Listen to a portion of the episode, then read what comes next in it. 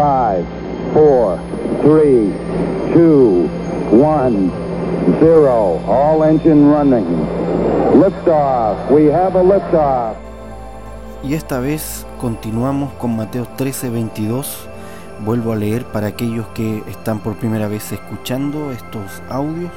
Mateo 13, 22 fue un versículo que leímos la vez pasada dice el que fue sembrado entre espinos, este es el que oye la palabra, pero el afán de este siglo y el engaño de las riquezas ahogan la palabra y se hace infructuosa.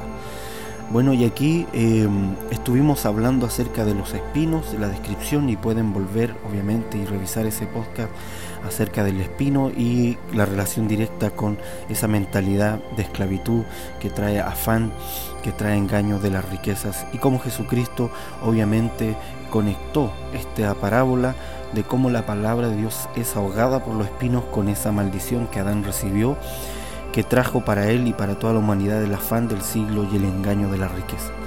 Pero esta vez quiero hablarles un poco más acerca de cómo el sistema del mundo trabaja para poder vivir en este engaño y en el afán de este siglo. ¿Qué es el afán de este siglo? ¿Qué es el afán de un siglo? El afán de un siglo tiene que ver con las necesidades que un siglo impone sobre aquellos que viven en ese tiempo histórico. Cada tiempo histórico que ha vivido la humanidad se ha caracterizado porque esa humanidad se ha sentido necesitada de bienes específicos, materiales, se ha sentido necesitada de incluso derechos que ha ido adquiriendo para sí mismo o que ha ido reconociendo para sí mismo en cada siglo. Pero el afán tiene que ver obviamente no con derechos eh, necesarios, sino que tiene que ver con cosas que no se necesitan tiene que ver con cosas que no son importantes y que eh, la humanidad en un tiempo histórico busca.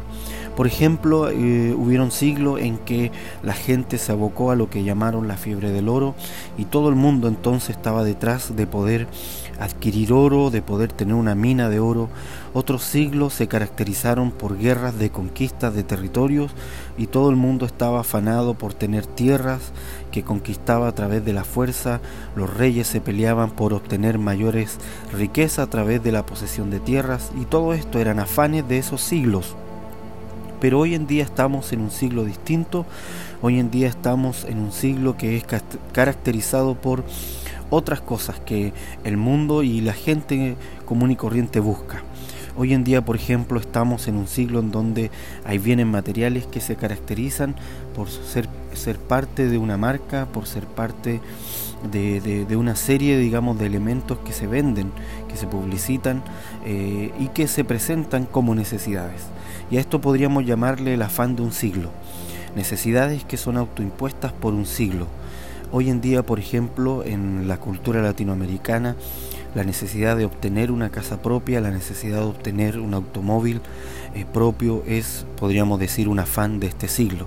Si le preguntásemos tal vez a nuestros tatarabuelos, ellos no tenían ese afán, tal vez veían como un lujo el tener un, un un automóvil o un medio de, de cómo movilizarse eh, motorizado, ¿verdad? Entonces, eso ha venido a ser un afán para este siglo, ha venido a ser un afán para este grupo eh, histórico de gente. Y esos son los afanes del siglo del que está hablando que ahogan la palabra de Dios, porque la gente de ese siglo se dedica a encontrar esos elementos, esos bienes materiales se dedica a buscar esa riqueza, entre comillas, y eso se transforma en un engaño que les impide ver el reino de Dios, que les impide entonces tomar el reino de Dios y conocerlo. Y de esto hay muchísimo, y, de esto hay muchísimo en nuestras mentes cada vez que prendemos el televisor, cada vez que tomamos un celular, cada vez que tomamos una o que entramos en una red social, somos bombardeados por diferentes publicidades que nos, nos, nos llaman, nos invitan a adquirir bienes materiales. Y todo esto son afanes de este siglo, son riquezas que ahogan la palabra cuando se vuelven una obsesión para nosotros. Obviamente Dios sí quiere que tengamos lo necesario para vivir y vivir bien y vivir cómodos y estar en paz.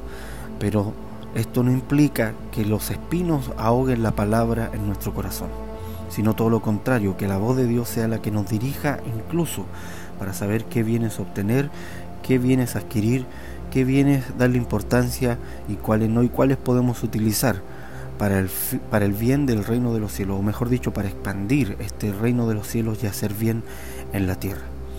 Bueno amigos, con esto termino entonces con Mateo 13:22 y quería hablarle acerca un poco más del afán del siglo con la relación con los espinos y cardos que producen eh, esta tierra que ahoga la voz de Dios y que estaba en la mente, en la mentalidad del Adán caído. Y que por supuesto Jesucristo venció, como dijimos en el podcast anterior, en la cruz del Calvario.